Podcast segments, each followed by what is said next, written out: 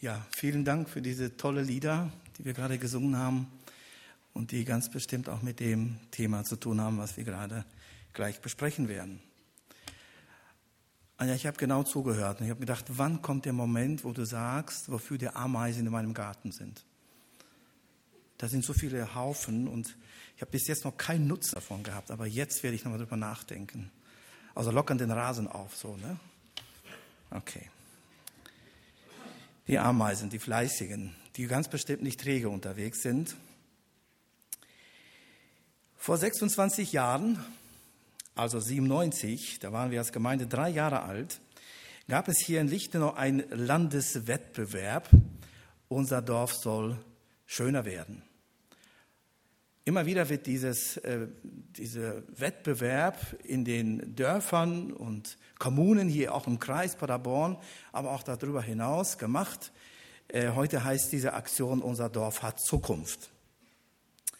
Die damals 31 Vereine hier in Lichtenau, zu denen wir ja auch gehörten, waren aufgefordert, sich von der besten Seite zu zeigen. Da gab es eine siebenköpfige Kommission auf Kreis, ja, zusammengestellt, alles Fachleute, die das Leben in einer Kommune, also für diejenigen, die sich dann für diesen Wettbewerb beworben haben, bewertet haben. Da gab es ganz bestimmte Kriterien, die für die ganz wichtig waren. Zum Beispiel die Grünanlage in der Kommune. Wird die Grün, das Grüne gepflegt, gefördert, ganz bestimmte Bäume angepflanzt? Wird das Ehrenamt gefördert? Ist hier in der Kommune ein Wir-Gefühl, wird zusammengearbeitet und zwar viel ehrenamtlich. Und das Dritte, was sehr wichtig war, ob das historische Bild Lichtenaus, also Fachwerk und so, beibehalten wird oder ob das ganze, die ganze Gebäude abgerissen werden und nur Neues gebaut wird. Wir waren damals in der Gemeinde gerade, dass wir dieses Gebäude erworben haben. So sah dieses schöne Haus damals aus, also von der, Land, von der Lange Straße jetzt, und wir waren gerade dabei, es abzureißen. So sah das damals aus. Außer da, wo wir jetzt sitzen, das ist so der Schuppen, der da gerade steht, da war das Gebäude, so sah das aus. Und natürlich hatte die Politik und der Ortsvorsteher an uns Interesse, und fragten, ob wir da mitmachen würden, unser Projekt dieser Kommission vorzustellen, weil über Millionen Mark damals Ehrenamt, das hat schon gepunktet, ähm, das historische Bild mit dem Fachwerk wird ja beibehalten und die haben uns sogar beraten, so wie es vorne aussieht, wie es immer noch sehr gut aussieht, das kam dann so ein Angebot von der Stadt und die haben uns beraten, welche Bäume da pflanzen und wie wir es anlegen sollen. Lichtenau wollte dieses Mal die Goldmarke bekommen. Lichtner hatte schon vor Jahren sich auch beworben und hatte nur Silber bekommen. Und dieses Mal sollte es die Goldmarke werden. Und sie haben sie bekommen, so viel schon mal vorweg. Im Rahmen dieser Aktion waren alle Vorsitzenden der Vereine eingeladen zu diesen Vorbereitungsgesprächen und um der Kommission, um ihr zu beeindrucken, um zu überlegen, welche Orte werden angefahren, welche Worte werden vielleicht umgefahren. Man musste ja sich von der guten Seite zeigen. Und die Kirchen waren da auch eingeladen, die Vertreter. Und dort habe ich damals zum ersten Mal Pastor Sander kennengelernt, seitens der katholischen Kirche. Er kam auf mich zu, er war ja noch neu hier in Lichtenau, kam auf mich zu und sagte, Sie sind der Leiter der neuen Kirche, der neuen Freikirche in Lichtenau schon viel gehört. Ich würde Sie gerne kennenlernen. Und ich dachte, ja, ganz meinerseits, lass uns das tun. Und wir haben dann direkt einen Termin gemacht und ein paar Tage später saßen wir mit Heinrich Heinrichs damals, du kannst dich garantiert erinnern, da im Pfarrheim hier in Lichtenau. Und Pastor Sander war, ja, er hat viele Fragen gehabt, sehr viele Fragen. Was ist so der Unterschied zwischen uns und euch, hieß es dann immer wieder. Ne? Ähm, hier gibt es schon zwei Kirchen, jetzt kommt ihr nach Lichtnau, wollt auch noch Kirche sein. Ähm, was gibt euch die Berechtigung dafür? Aber das waren alles ehrliche Fragen, wie ich fand.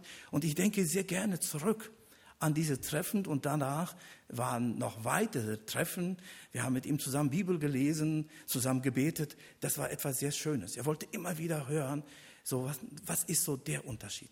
Und eine der Fragen, und um diese Frage geht es eigentlich heute, war die Frage, glaubt ihr auch an die Todsünden? Glauben wir? Ich äh, habe nicht genau gewusst, was er meint. Und äh, ratter, ratter, ne? Ja, gibt es eine Todsünde?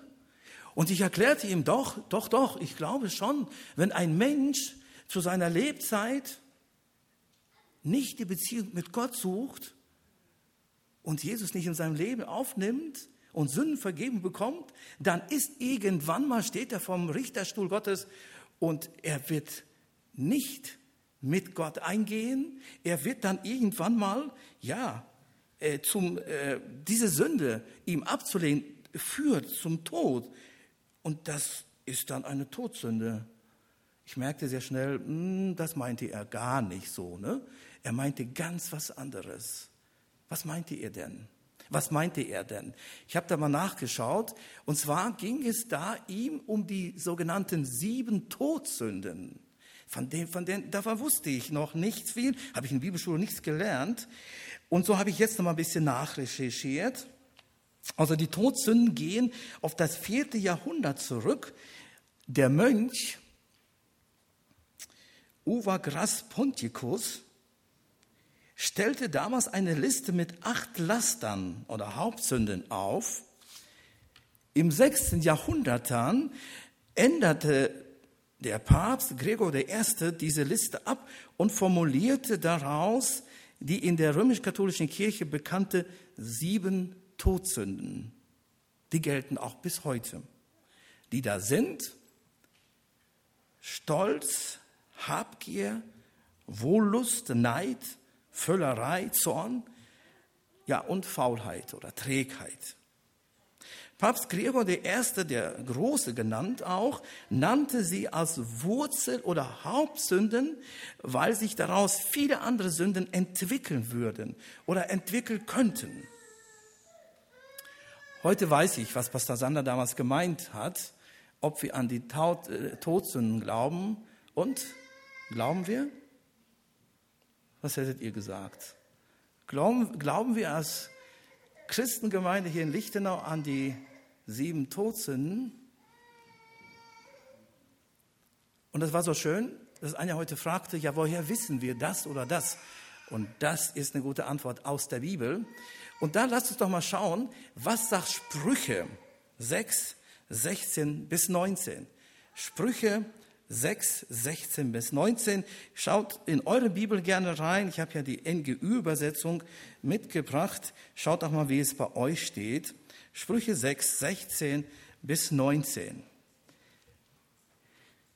Sechs Dinge sind es, die der Herr hasst, und sieben, die er verabscheut.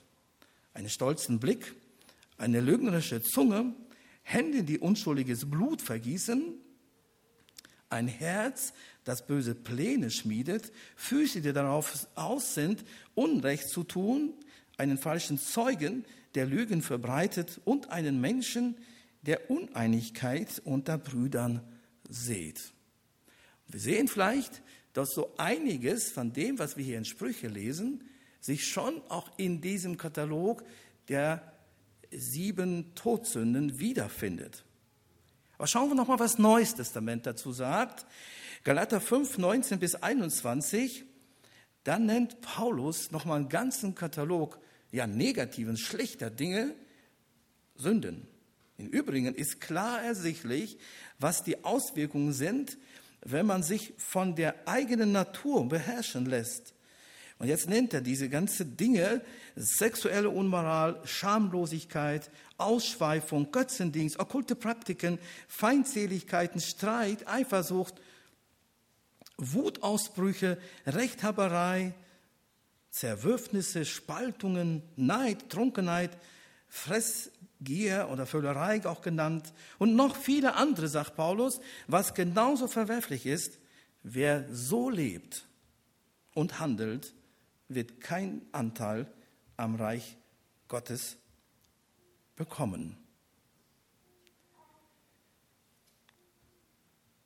In der Tat nennt die Bibel noch viel mehr Sünden wie natürlich diese sieben, aber auch noch viel mehr Dinge, als die wir jetzt gerade gemeinsam gelesen haben. Und jetzt ist ganz wichtig, bei all diesen Aufzählungen, die wir jetzt gerade gelesen haben, geht es um negative Dinge, Sünden, die ein Mensch tut, so ganz praktische Dinge. In diesen Auflistungen geht es aber nicht um die Haltung oder um die Motivation, warum der Mensch diese Dinge tut, sondern dass sie getan werden und dass sie schlecht sind. Diese Dinge, die wir gerade gelesen das sind so Dinge, die man sieht, die auch messbar und sichtbar sind.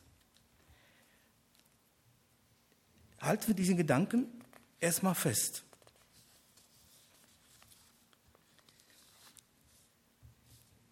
Wir haben im Buch der Offenbarung die sogenannten sieben Sendschreibungen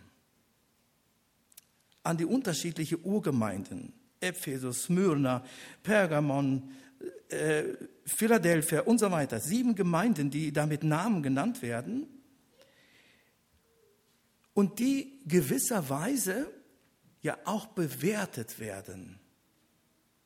Nicht von einer Kommission, sondern von Gott selbst. Er nimmt diese Gemeinden unter die Lupen und bewertet sie und sagt, was er von ihnen hält. Interessant ist mir auch aufgefallen, dass bei allen sieben Gemeinden, die bewertet werden, es immer wieder heißt, ich kenne deine Werke, das, was sie tun. Ich kenne dein Tun. Ich weiß alles über dich. Auch im Sendschreiben an die Epheser geht es erstmal in den drei Versen darum, was sie tun. Schaut mal, ich weiß, wie du lebst und was du tust. So praktische Dinge. Ich kenne deinen unermüdlichen Einsatz und deinen Ausdauer. Ich weiß auch, dass du niemand in meiner Mitte duldest, der Böses tut. Ja, du hast Ausdauer bewiesen und hast in meinem Namen willen, um meines Namens willen, viel ausgehalten, ohne dich entmutigen zu lassen. Die Epheser schneiden hier sehr gut ab, oder? Eine wunderbare, eine super Bewertung. Und vielleicht hätten sie auch so eine Goldmarke bekommen. Wenn wir aber weiterlesen, da schreibt der Schreiber auch etwas, was dann nicht passt. Also die Werke, das, was sie tun, sieht gut aus, sind sehr vorbildlich. Aber jetzt kommt ein krasser Vorwurf, Kritik. Und dabei geht es nicht um das, was sie tun, sondern um ihre Haltung, um ihre Motivation, um ihre Einstellung. Schaut mal, was hier steht. Verse 4 und 5. Doch einen Vorwurf muss ich dir machen. Du liebst mich nicht mehr, so wie am Anfang. Andere Übersetzung heißt es, du hast die Anfangsliebe vernachlässigt oder deine erste Liebe verlassen. Und dann fort werden die aufgefordert, denk einmal darüber nach, also nach Motto, werd wach. Wie weit du davon abgekommen bist oder denke daran, wovon du gefallen bist. Ändere deine Einstellung und handle so wie am Anfang. Also ich will das krass, das finde ich so umwerfend. Erst lobt er sie und nach außen gesehen passt alles. Und dann geht es um eine Schaufel tiefer und dann kommen die, bekommen die so einen Tadel. Also wenn wir uns gegenseitig solche Dinge sagen würden, ich weiß ja nicht, ob das gut geht. Da kommen vielleicht solche Dinge, woher weißt du, wie ich es meine? Du kannst nicht in mein Herz reinschauen. Wir sollen doch nicht einander richten. Ja, sollen wir auch nicht. Wir sollen schon einander beurteilen, heißt es, aber nicht verurteilen. Aber Gott beurteilt hier selbst. Und er kennt unser Herz. Das Argument, ja, du kennst, meine, du kennst ja meine Motivation nicht, das gilt bei Gott nicht. Und Gott hat den Ephesern, also ich sag mal, er hat sie durchschaut und sagt ihnen solche Dinge. Er sagt, eure Motivation passt nicht mehr. Das heißt, sie war mal gut, jetzt nicht mehr. Also nochmal, äußerlich schien alles gut zu sein, aber im Inneren waren sie träge geworden. Also wenn es in eine Ehe mal krisselt, da kann man über alles reden. Aber wenn der Partner kommt und sagt, ich liebe dich nicht mehr, dann geht der Fuß, der Boden unter den Füßen weg. Und das passiert ja irgendwie. Und das hat mich total angesprochen. Trägheit. Diese Eigenschaft möchte ich mit euch noch etwas näher anschauen. Generell über Sünde zu reden, ist uns, auch mir heute sehr unangenehm, weil es uns daran erinnert, wo wir in unserem Leben mit unserem Tun schuldig geworden sind, voreinander oder vor Gott. Und das ist mir ganz wichtig herauszustellen, aber Gott geht es eigentlich um noch mehr als um das, was wir Negatives tun, sondern geht, Gott geht es nochmal erstmal um die Einstellung, warum wir es tun oder nicht tun. Ist Trägheit gleich Faulheit?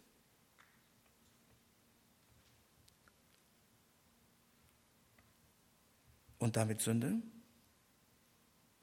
Sechs Dinge sind es, die der Herr hasst, haben wir gelesen in Sprüche, und sieben, die er verabscheut. In Galater nennt Paulus einen ganzen Katalog von Sünden. In Offenbarung tadelt Gott der Epheser nicht, weil sie faul waren, nicht dafür, was sie tun, sondern er kritisiert oder moniert ihre Haltung, ihre Motivation und ganz konkret ihre Liebe, die sie verloren haben. Er kritisiert ihre Trägheit. Wie der Tadel, der die Empfäser von Gott bekommen haben, mit Trägheit oder was sie damit zu tun haben, hat jemand mal von sich selbst so zeugnishaft aufgeschrieben. Das möchte ich einfach hier vorlesen. Jemand beschreibt von sich selbst und sagt, beschreibt etwas von sich selbst und sagt, irgendwann musste ich erkennen, dass meine Beziehung zu Gott zu einem Arbeitsverhältnis geworden war. Viele Jahre war ich in der Gemeinde sehr engagiert. Ich liebte es, mich in verschiedenen Bereichen einzubringen und Einfluss nehmen zu dürfen. Neben meiner Familie mit zwei Kindern, kleinen Kindern und meiner Berufstätigkeit war ein Großteil meiner frei, freien Zeit mit Gedanken an die Gemeinde gefüllt oder für die Arbeit in der Gemeinde reserviert. Ich war ein guter Mitarbeiter. Aber irgendwann stellte ich fest, dass ich genau das auch in meiner Beziehung zu Jesus geworden war, nämlich nur ein Mitarbeiter. Ich hatte tiefen Herzen meine Liebe, meine erste Liebe verlassen, die ich als einen Zustand des Herzens verstehe. Mir wurde bewusst, dass eine echte Liebesbeziehung in erster Linie von Nähe und Gemeinschaft geprägt ist. Und erst an zweiter Stelle, als Folge der Liebe Gottes zu mir und meiner Liebe zu ihm, der Dienst für ihn. Denn dann wird es zu einer natürlichen Folge der Liebe Gottes, die in uns den Wunsch erweckt, ihm zu dienen. Denn dann wird außer also unser Dienst für Gott eine Reaktion auf seine Liebe und daraus erwächst ein Liebesdienst. Ich habe viel über diese Sätze nachgedacht, auch mich geprüft selbst. Warum tue ich das, was ich tue?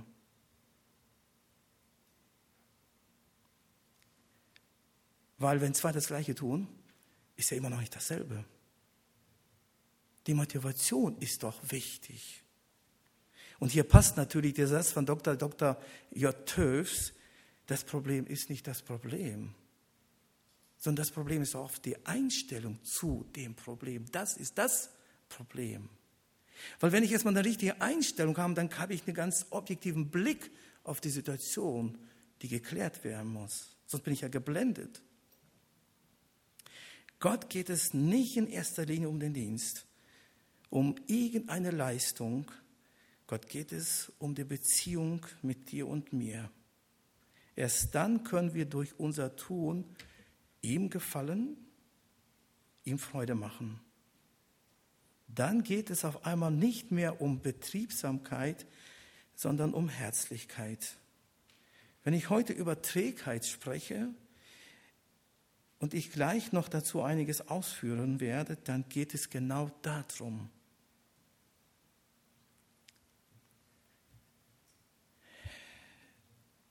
Der lateinische Begriff für Trägheit heißt Acedia. So habe ich es gelesen. Und wenn man Acedia einfach mit Faulheit übersetzt, dann wäre ja die Lösung zu sagen, jetzt mach doch mal mehr. Jetzt streng dich noch mal ein bisschen ein, an. Jetzt, jetzt lies doch noch mal ein bisschen mehr die Bibel. Jetzt mach doch mal. Das wäre dann so die Lösung, wenn Acedia Trägheit bedeuten oder Faulheit bedeuten würde. Christian Schwarz, und das gefällt mir ja sehr, wie er das ausführt, sagt dazu, bei Azedia, also bei Trägheit, da wird Verantwortung, die man hat, einfach verweigert. Da werden die eigenen Gaben und Fähigkeiten missachtet. Da läuft man von Gottes Berufung weg. Wenn ich das so mache, dann bin ich träge. Und dann tue ich vielleicht sehr viel die nach außen wunderbar aussehen, aber im Herzen stimmt es mit der Liebe nicht. Letztendlich bedeutet Acedia, also Trägheit, auf dem niedrigen Niveau, auf dem man sich befindet, zu bleiben, zu verharren. Nicht im Glauben oder in der Liebe zu Gott wachsen. Das kann in Ehe sein, in der Beziehung zu den Eltern oder Freunden oder in meiner Beziehung zu Gott oder in meiner Einstellung zur Arbeit oder meiner Beziehung und Einstellung zur Gemeinde. Gott bescheinigt den Ephesern, dass sie vieles richtig gut machen. Sie waren nicht faul oder bequem, aber er tadelt sie für ihre Trägheit weil es Jesus um eine Liebesbeziehung geht und die verloren gegangen war.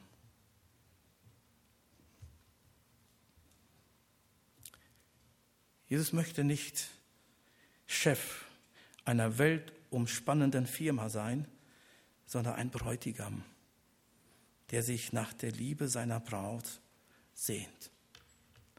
Ich war gestern nach zwei Hochzeiten, nicht gleichzeitig. Ich hatte eine Trauung und danach äh, war hier auch ja eine Trauung. Da bin ich zur Weihnachts-, äh, äh, zur Nachfeier in Birkenhof gewesen, so dass ich so zwei Brautpaare gerade vor Augen habe. Stellt euch mal eine Hochzeit vor, bei der sich die Braut nicht auf den Bräutigam freut. Oder der Bräutigam sich nicht auf die Braut freut.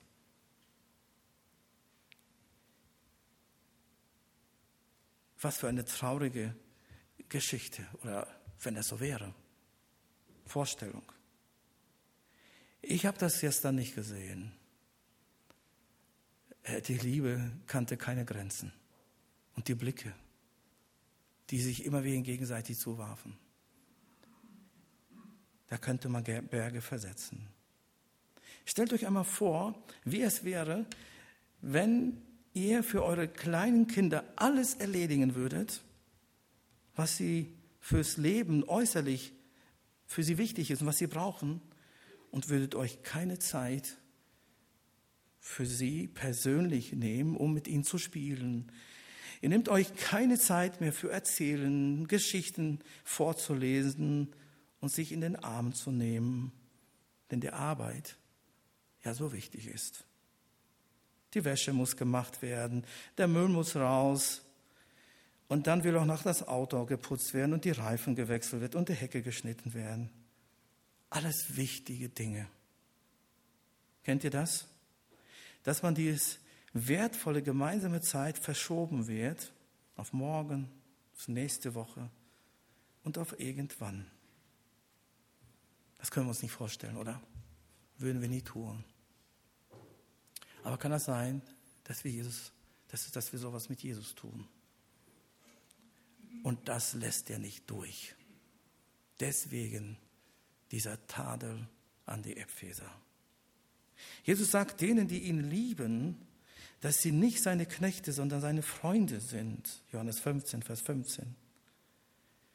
Als Freunde Jesu begegnen wir anderen Menschen mit Liebe. Das ist eine ganz natürliche Reaktion, ohne irgendwie Anstrengung zu haben, weil Gott uns liebt. Und weil wir uns von ihm geliebt wissen, werden wir uns gerne dahin verändern lassen, von ihm verändern lassen, wie er es für uns gedacht hat.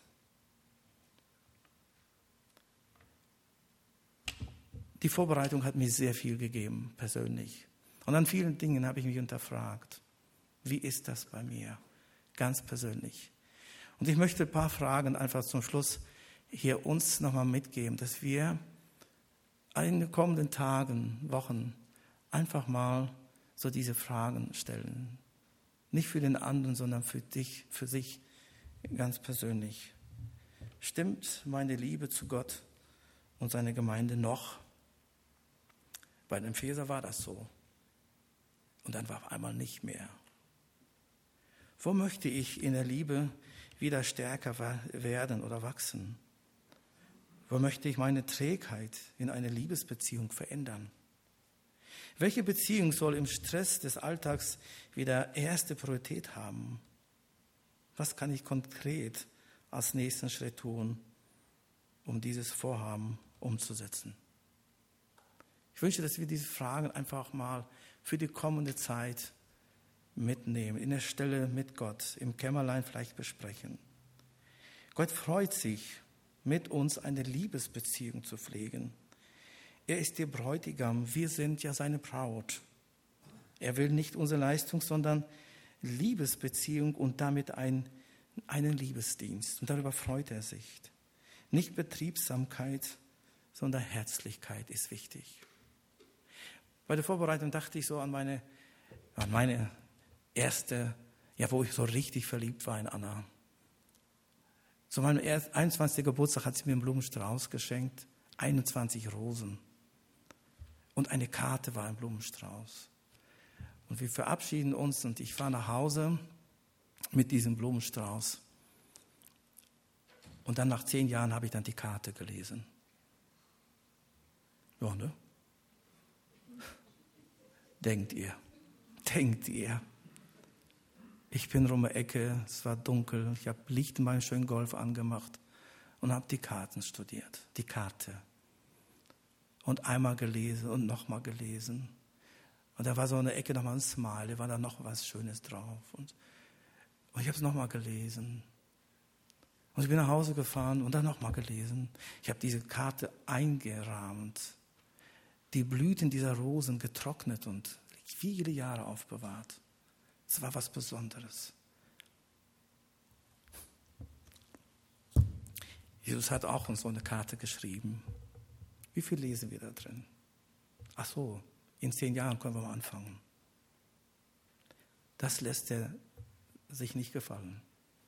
Und das kritisiert er an uns, wenn wir uns so verhalten. Lasst uns alles, was wir tun, aus dieser Liebesbeziehung mit ihm leben. Amen.